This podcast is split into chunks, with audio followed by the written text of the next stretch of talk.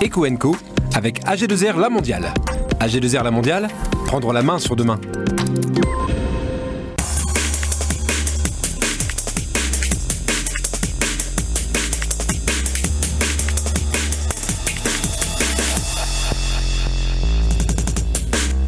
Franck Durier, le président de Blancheporte et l'entrepreneur de l'année dans le nord de France. Et il est notre invité, il nous racontera la transformation extraordinaire de cette enseigne qui a plus de 200 ans. Et puis il sera attentif bien évidemment aux propos de notre deuxième invité, le président du club Noé, qui promeut une entreprise, une, entreprise et une économie surtout de la fonctionnalité. Alors c'est quoi? On vous l'expliquera. En gros, ça conjugue les intérêts économiques, sociaux et environnementaux. Bienvenue, c'est Ecoenco.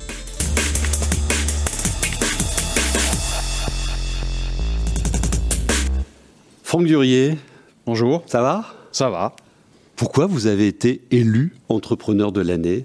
Alors c'est un jury, on expliquera ça tout à l'heure, mais alors d'abord parce que le jury nous a choisi, mais surtout, alors je pense que euh, en fait quand on dit Blanche Porte, pour ceux qui ne nous connaissent pas bien, il y a deux réactions.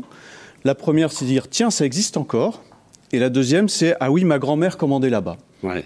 Et je pense que quand le jury a vu ce qu'on faisait, a vu ce qu'on avait transformé sur l'entreprise, s'est dit waouh, c'est pas du tout ce qu'on imaginait, et, et, ça a dû compter dans le choix du jury. On fera un selfie après pour ma maman, moi.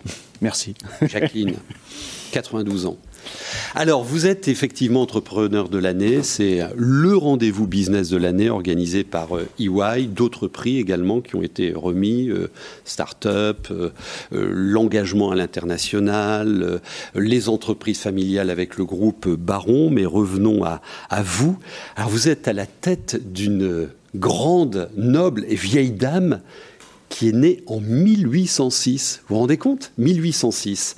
Elle existe toujours, mais connaît une transformation extraordinaire que, que vous conduisez avec 215 collaborateurs, une équipe autour de vous, et, et, ça compte, hein, vous nous le direz également, et un peu moins de 200 millions d'euros de chiffre d'affaires. C'est quoi votre parcours? Parce que là, on, on désigne un entrepreneur, hein, l'homme d'abord. C'est quoi votre parcours? Alors moi j'ai un, parcours dans, dans, ce métier de la vente à distance. Euh, j'ai une formation d'ingénieur, mais très vite je me suis retrouvé commerçant. Euh, commerçant plutôt à l'international. J'étais en Espagne, j'étais en Chine longtemps, en Belgique. Euh, et puis je suis revenu dans le Nord, parce que c'est quand même ma terre, euh, ma terre d'origine. Mes parents sont, sont originaires du Nord. Et Durier. Ma famille l'est. Et, et, et, donc je, je, suis revenu en 2009 pour, euh, voilà, pour reprendre Blancheporte à l'époque en tant que directeur général. Oui. Elle faisait partie d'un non actionnaire. Hein, non actionnaire. Hein, oui, oui, Elle faisait partie. Blancheporte faisait partie d'un groupe ouais. qui, qui, qui s'appelait le groupe 3 Suisse International. Et euh, elle était dans une situation difficile. Mhm. Et donc on, on, a commencé à travailler sur ce sur ce retournement. Euh, et comme vous l'avez dit, euh, c'est un prix, euh, certes, de l'entrepreneur, mais euh, je le dis tout de suite parce que c'est très important pour moi.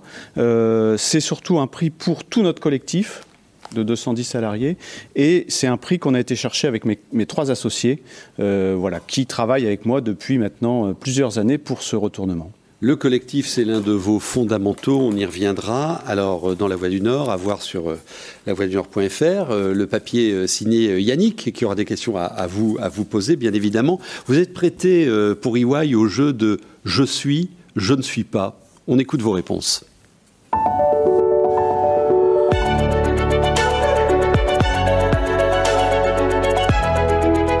Je ne suis pas et je ne veux pas être un entrepreneur solitaire.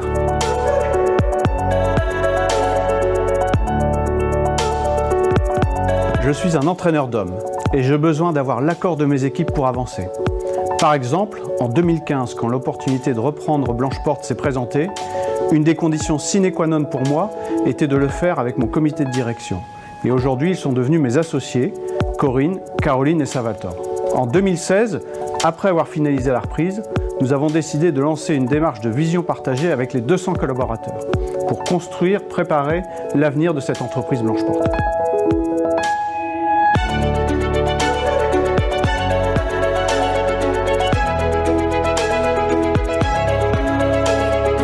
Nous sommes ici chez Blancheporte, une entreprise bicentenaire créée en 1806 et en même temps le leader français du e-commerce textile pour les femmes de 50 ans et plus. Qui nous caractérise, trois choses. La première, c'est une grande agilité dans nos manières de faire, dans nos manières de fonctionner. La deuxième chose, c'est une vraie audace, couplée à beaucoup d'humilité. Et la troisième chose, c'est un engagement très fort vis-à-vis de nos équipes, vis-à-vis de nos clientes, vis-à-vis de nos fournisseurs et vis-à-vis de l'environnement. Sur ce dernier sujet, nous avons une stratégie RSE qui est au cœur de l'entreprise, un engagement très fort sur la certification des produits. En 2027, l'ensemble des plastiques seront supprimés à Blanche-Porte, à la fois les plastiques des légumes, mais aussi des colis et aussi de l'emballage des articles.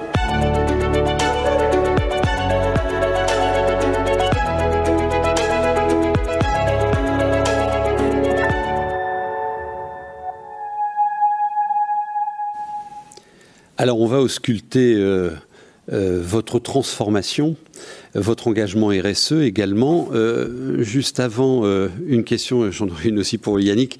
vous confirmez que vous ne prenez jamais de décision seul? C'est ce que j'ai entendu là. Oui, en tout cas, on travaille, on, est quatre associés globalement, on travaille en collectif très très fortement. il peut avoir un moment des décisions à prendre seul quand même parce que la décision finale, finale peut, peut être ça, mais le, fonctionnement global d'entreprise, c'est plutôt un travail tout à fait euh, en collectif. Alors Yannick, c'est aussi le capellovici de l'économie euh, régionale. Mon cher Jean-Pierre. Euh, quelle est, on va mettre trois sous dans le Norin, quelle est l'origine du, nom Blanche-Porte bah, Alors d'abord, nous on adore Blanche-Porte. Pourquoi? Parce que j'ai vérifié, c'est vous êtes l'entreprise la plus ancienne la plus ancienne dans, le, dans le, monde du textile à être encore en vie. En fait, ça commence en 1806. C'est une filature Hein, à Tourcoing. Vous connaissez l'histoire mieux que moi, mais je le rappelle à nos téléspectateurs. Et euh, dans les années 1770-1780, euh, les filateurs faisaient sécher les draps sur les branches des vergers peut-être que votre amour des arbres est lié à, à, cette anecdote euh, fondatrice. Et donc, on avait l'impression, quand on arrivait dans le sud-ouest, par le sud-ouest de Tourcoing, à l'époque, on imagine, il n'y avait pas de voiture, il n'y avait rien, quoi. C'était, on était juste avant la Révolution française. On, essayait d'imaginer ces champs de, d'arbres avec les, draps de laine qui, qui venaient d'être tissés et qui voilà. Ça il y a, beaucoup d'émotions dans, dans cette histoire euh, et la filature est devenue blanche porte hein, et, alors pourquoi et ensuite parce qu'on avait l'impression de rentrer dans la porte de la ville. C'était la, la, porte blanche, blanche par les, avec les, On avait, on avait cette impression visuelle d'avoir euh, du blanc partout quand on arrivait par le sud-ouest de Tourcoing, où vous êtes toujours d'ailleurs. Et ça, c'est très très important, je on crois. On est toujours installé euh, les racines, de la Les racines. Alors, 2 millions de clientes aujourd'hui. Euh, vous l'avez dit, hein, quand vous êtes arrivé comme DG, l'entreprise tanguait. Et puis, vous avez très vite décidé avec vos trois euh, co-associés, de dire allez, on ne peut pas laisser tomber l'affaire, il faut y aller. C'est quoi le déclic? Parce qu'il y a une zone de risque incroyable là. Euh, D'autant qu'il y avait un candidat, il y avait un candidat allemand qui proposait euh, très modestement de supprimer la moitié des effectifs à l'époque. Oui. Alors en fait, le, déclic, c'était, on était déjà dans la boîte, on avait commencé des éléments de transfo. Et on était convaincu que, que ce qu'on faisait était en train de marcher. le bon chemin. Premier déclic. Deuxième déclic, c'est qu'il y avait ces 180 salariés, à l'époque on était 185, et, on s'est dit, bah voilà, on est en chemin avec eux sur, ce, sur cette transfo, euh, on ne peut pas s'arrêter maintenant, euh, ça ne fait pas de sens. Et puis troisième déclic plus personnel, c'est que moi j'avais 50 ans, j'avais fait toute ma carrière dans des groupes, et j'avais envie de mener l'aventure entrepreneuriale, aussi, et, de l'amener euh, en collectif. Voilà. Alors parlons de, la transformation, parce que ce qui, quand on regarde ce que, ce que vous avez mené, euh, tambour battant, euh, la fulgurance du retournement. Euh, comment on mène ça? Parce que en, cinq ans, vous avez transformé l'offre, l'organisation, le métier, le positionnement. comment on mène ça? Avec un retour à la rentabilité au bout de deux ans. Au bout de deux ans. Hein. Il est rentable depuis plus de trois ans. Ouais. Alors comment on mène ça? En fait, on mène plusieurs combats de front. Euh, parce qu'un seul combat ne suffit pas. Et puis, on n'a pas beaucoup de temps non plus. Quand on se lance dans une aventure comme ça, il faut quand même assez vite retrouver, euh, un équilibre. Donc, nous, les, gros combats, c'était un, euh, une conviction sur le fait que le print et le web fonctionnaient bien ensemble. On était convaincus qu'il fallait garder notre print, notre catalogue, mais lui donner un nouveau rôle. Donc, c'est très important pour nous. Deuxième conviction, on crée tous nos produits, on crée 90% de nos collections et on pense que c'est un atout énorme. Et on s'est dit, on va le créer avec nos clientes, on va faire beaucoup plus de co-création pour être sûr que ces produits soient de plus en plus adaptés. À Tourcoing, oui, tout à fait. Ça, c'est génétique. Hein. Les entreprises du Nord qui sont passées de la vente par correspondance au e-commerce ont gardé Mm. cette, euh, cet Et ADN lui, son positionnement, c'était euh, multicanal. fabriqué sur place. en Voilà, multicanal, co-création avec nos clientes sur place. Et puis le, euh, vraiment le troisième euh, driver, on va dire, c'était vraiment de le faire en rendant toutes les équipes actrices de ce changement. Et, et alors à la fois nous on a mené des choses. Euh, Dans l'organisation, ça veut dire quoi là? Toutes les équipes actrices, ça veut dire des petites unités, beaucoup de managers de proximité, ça veut dire quoi? Ça veut dire aller chercher les initiatives de chaque collaborateur, les mettre en musique, ça, passer de l'idée au projet, parce que ça, c'est- des idées, il y en a des tonnes, passer de l'idée au projet, euh, travailler avec une vision, travailler les axes stratégiques. Donc voilà, c'était vraiment ce, ce sujet-là, et ça a été rendu possible parce que on se retrouvait d'une situation d'une petite entreprise dans un grand groupe à finalement une entreprise indépendante, et il fallait qu'on il fallait qu'on survive. Euh, Rendre les collaborateurs, tous les collaborateurs actifs, est-ce que ça se rémunère? Alors, nous, le, le postulat de base qu'on avait sur ce sujet-là, c'était de, de dire, quand la boîte créera de la valeur, on, on redistribuera. Donc, on a signé dès le début un accord d'intéressement généreux, clairement qui ne distribuait pas au départ, puisqu'on ne gagnait pas d'argent, mais avec un engagement fort de dire, quand on, on créera de la valeur, on distribuera de l'intéressement. Et, et- et- et merci, c'est ce qui se passe aujourd'hui pour, euh, pour nos équipes. Il y, a un, as- il y a un aspect, on peut revenir sur, euh, sur cette- ce que vous venez de dire à l'instant, c'est-à-dire euh, on est passé du grand groupe qui allait pas bien du tout, puisque le groupe 3SI, 3 Suisse International, est complètement démantelé, il n'existe plus rien aujourd'hui. hein. Qui était à la tête, euh, Qui était à- propriétaire. Qui était à Croix, qui était propriétaire via Auto. C'est un groupe allemand qui possédait trois Suisses internationales, qui lui-même euh, faisait naviguer Blancheport. Et du jour au lendemain, ça, vous, quand on s'est rencontrés pour préparer cet entretien euh, paru dans la Voix du Nord, vous, vous avez beaucoup insisté là-dessus. C'était un petit peu, pas la panique à bord, mais on se retrouve nu, quoi, seul, euh, mettre, seul mettre à bord. euh, Ah oui, et vous maintenant, dites, et là, maintenant dans- qu'est-ce qu'on fait, quoi Ouais. C'est un petit peu la solitude du dirigeant. Vous étiez Le quatre. premier jour, euh, Le premier alors, seul à jour, bord. Deux choses le premier jour sont- du reste de ma vie, vous, en vous fait. avez hein. tout à fait raison. Deux choses là-dessus. Comment- comment ça se Première chose, d'abord, c'est que, pour être euh, vraiment clair, si le groupe 3SI n'avait pas été là pendant toutes ces années de perte, Blancheport n'existerait Oui, plus. complètement. Donc, donc, hommage à ce qui a été fait vraiment pendant cette période Mais pour, bon, pour, pour tenir cette Plus de entreprise. 10 ans de perte, euh, tout de même. Ça, c'est ma première remarque. Et deuxième remarque, c'est un phénomène extrêmement intéressant, c'est que euh, bah, on avait une gouvernance forcément plus lointaine, hein, puisque euh, les actionnaires étaient en Allemagne, on était dans un groupe, etc. Du jour au lendemain, euh, les équipes nous voient tous les jours, on travaille avec eux, on est à côté d'eux, et on n'a rien fait pour, mais ça a changé. les- on- ça a changé la relation à la boîte et euh, bah, elles se sont dit bah, on a notre destin en main. On a vraiment notre destin en main. à ce Ça, c'est mobilisant. Ouais. C'est mobilisant, ça Et, et- et c'est assez surprenant comme. euh, T'as du grisant. Et, on- et on Ouais. et on Oui. ne l'attendait pas. Enfin, on n'avait pas Ouais. imaginé ce. ce- Ouais, ce- ouais. ce- Donc ça, c'est intéressant. je, je reviens à votre transformation. Tout à l'heure, on a vu des images euh, de, euh, du, du co-design de, de vos collections hein, que vous faites avec, avec, vos clientes, vos 2 millions de clientes, essentiellement des clientes. je Essentiellement des. Euh, le, la, la- la question, c'est que vous transformez l'offre, euh, vous ne transformez pas la marque. Alors ça, ça a été une grosse question Ouais. de se dire euh, cette marque, euh, qu'est-ce qu'on en fait? Est-ce qu'on la garde? Est-ce qu'on change de marque? Et le, le- euh, parce que clairement, bah, je l'ai dit en introduction, euh, la marque est très connue, mais elle a un déficit de contenu, elle est associée à, à quelque chose de plus historique. Et donc, on a, tra- on a décidé de garder cette marque parce qu'elle a un potentiel incroyable en termes de notoriété.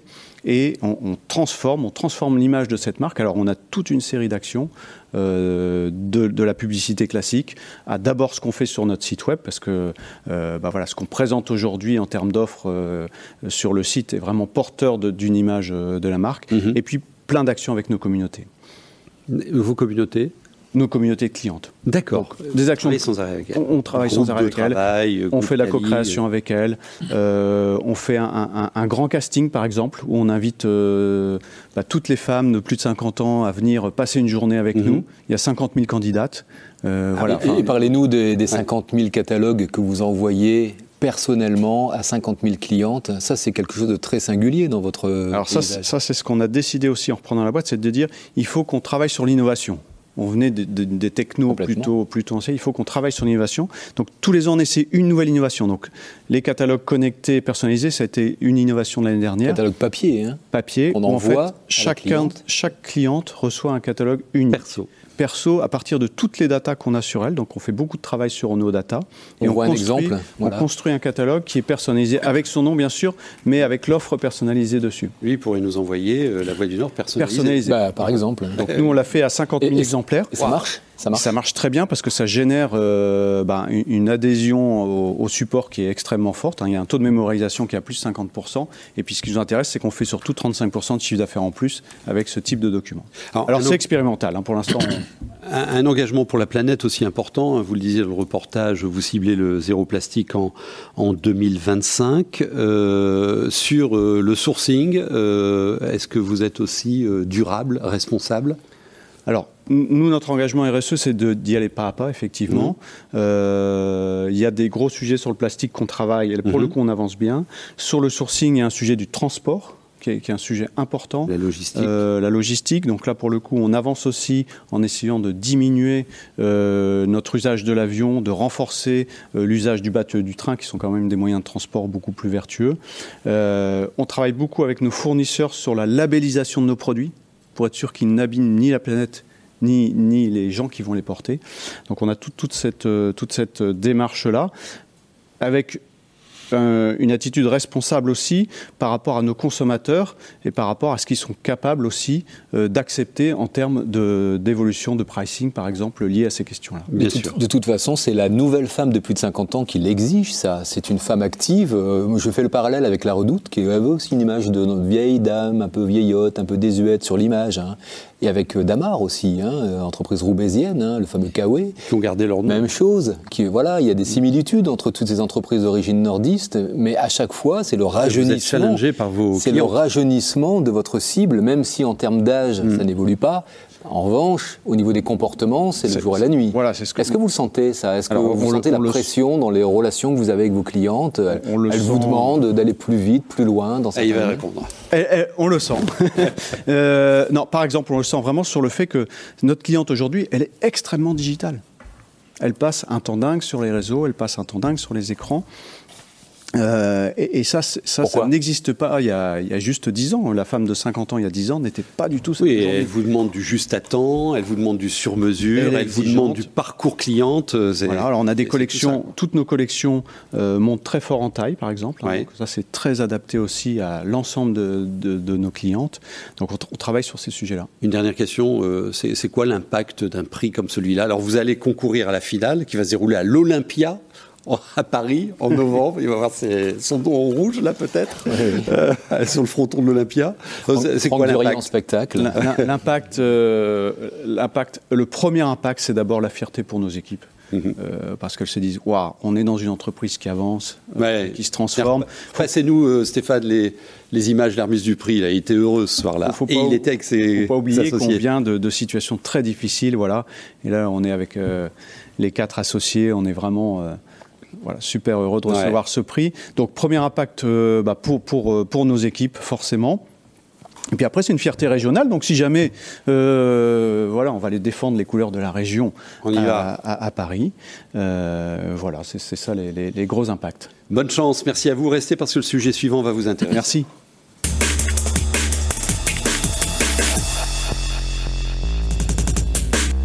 Juste avant quelques brèves, 60% des entreprises créées il y a 6 ans sont toujours actives aujourd'hui. Donc ça veut dire en même temps qu'il y en a 40% qui ont disparu dans la région. C'est une pérennité qui est inférieure à 2 points de la moyenne nationale.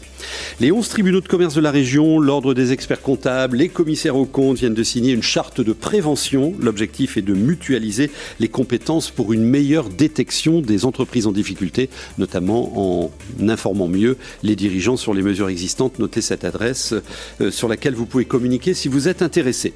Et puis à l'approche des fêtes de fin d'année, le géant américain Amazon euh, lance un vaste plan de recrutement pour ses entrepôts logistiques. Ainsi, 2500 postes saisonniers sont à pourvoir en Haute-France, 800 à Senlis, euh, dont 800 à Senlis et 700 à Beauve.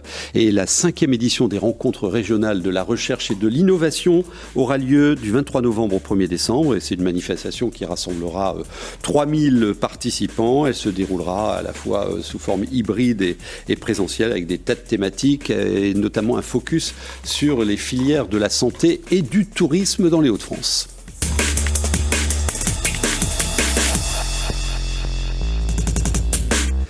On va faire de la pédagogie pour commencer avec Christian Roquet. Bienvenue, président du club euh, Noé. Vous portez euh, la dynamique de l'économie de la fonctionnalité et de la coopération. 30 secondes pour nous en donner une définition. 30 secondes, c'est court. Donc, euh, d'abord, je dirais que c'est une évidence. Si on est d'accord sur, sur le fait que les, que les matières premières se raréfient, mhm. si on est d'accord sur le fait qu'on vient d'entendre que les consommateurs attendent autre chose, veulent qu'on consomme différemment, qu'on produise différemment. Si on est d'accord pour dire que le système productif, que ce soit industriel ou, euh, serviciel, est à bout de souffle, en tout cas qu'on marche un peu sous la tête à un moment donné, eh ben, il faut voir ça différemment. Et, euh, se dire finalement, on va analyser les modèles économiques, ce n'est pas une révolution, c'est juste une évolution, et on va regarder finalement en quoi ça fait sens pour le client.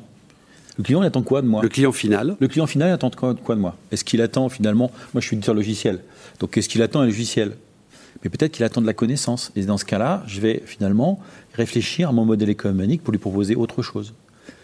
Et hmm. je vais, ce qu'on appelle dans le jargon euh, technique, hein, zoomer, dézoomer, mhm. et je vais prendre de la hauteur et me dire finalement, je peux lui donner autre chose, lui proposer autre chose. Et puis il y a une notion de cheminement du coup avec votre client, de, de, de co-construction un peu. C'est exactement ça. On est passé d'un d'une réflexion au départ, parce que ça démarrait, tout ça s'est démarré en, région Hauts-de-France en, 2004.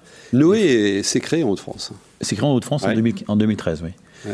Et donc on est parti avec des, enseignants, des chercheurs, et puis au départ c'était un modèle disruptif. Mm-hmm. J'imaginais Blancheport, 180 salariés, on dit ben voilà, on change de modèle économique, on met 180 personnes dehors et on recommence sur autre chose. C'est impossible. Donc rapidement on s'est rendu compte que finalement la théorie c'est une bonne chose, mais la réalité, c'est ça qu'il faut voir. Et la réalité, c'est qu'on doit cheminer, cheminer. Et chacun a son rythme, chacun prend la plotte par le, par le fil qu'il veut. Des organisations comme les vôtres sont utiles parce qu'il faut expliquer ces nouveaux modèles. C'est un peu comme REF 3 dont on parle souvent euh, ici et vous êtes partenaire de, de REF 3. Donc ça veut dire euh, que, euh, au vu de la raréfaction des ressources, de ces nouvelles attentes des, des clients, il faut conjuguer, enfin il n'y a plus que l'économique quoi. Il faut conjuguer l'économique, le social, et, mettre le, client territoire. et le territoire et le territoire. C'est une quatrième donnée de cette équation qui est complexe. Est-ce que ça peut devenir un modèle dominant ou est-ce que ça restera le truc euh, Nous, on a l'ambition de, faire en sorte qu'en tout cas l'ensemble des entreprises des Hauts-de-France, parce que le Club de c'est sur les Hauts-de-France, s'engagent dans cette réflexion. Est-ce que ça doit devenir un, un modèle dominant? Je n'ai pas cette prétention. D'accord. Non, je pense qu'en réalité, euh, chacun euh, doit cheminer. On parle d'économie circulaire. L'économie circulaire, c'est aussi quelque chose de, vertueux, euh, avec certaines limites à un moment donné, mais c'est vertueux. voilà, nous, on est plutôt sur une économie de l'usage. Mhm. Hein, Vous redéfinissez la création de valeur?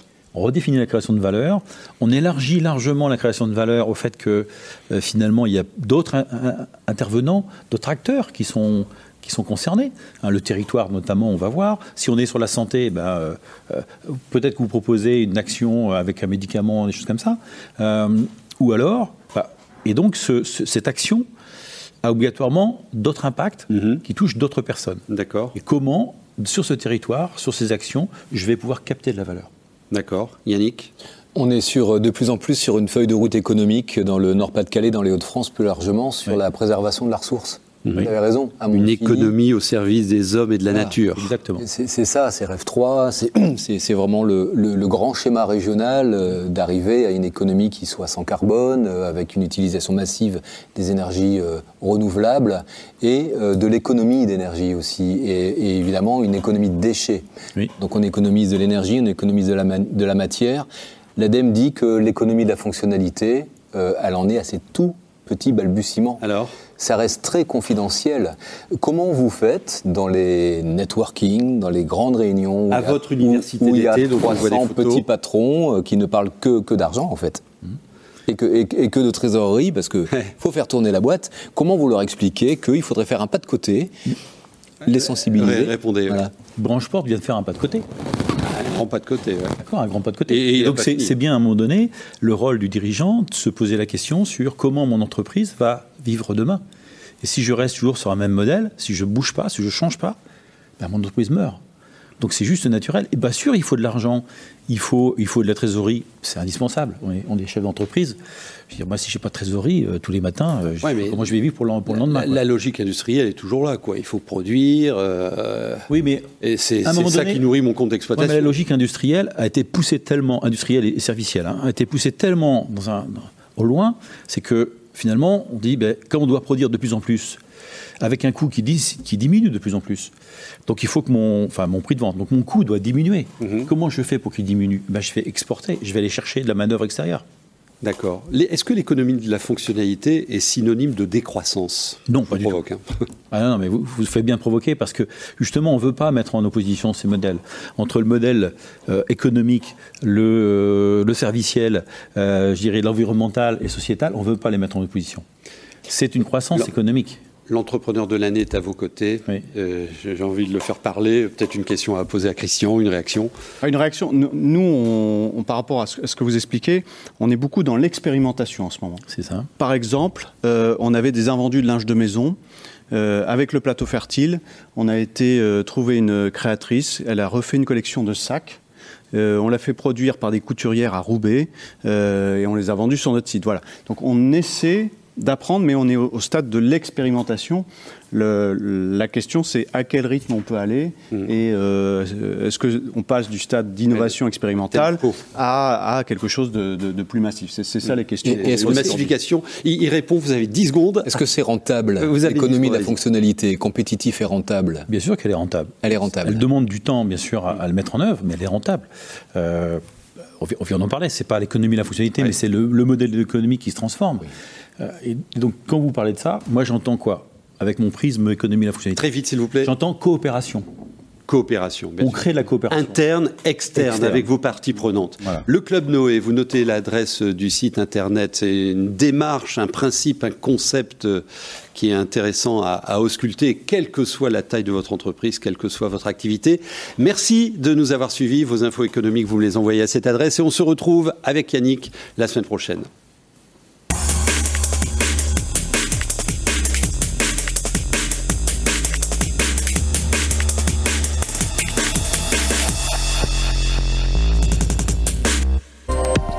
Eco Co avec AG2R La Mondiale. AG2R La Mondiale, prendre la main sur demain.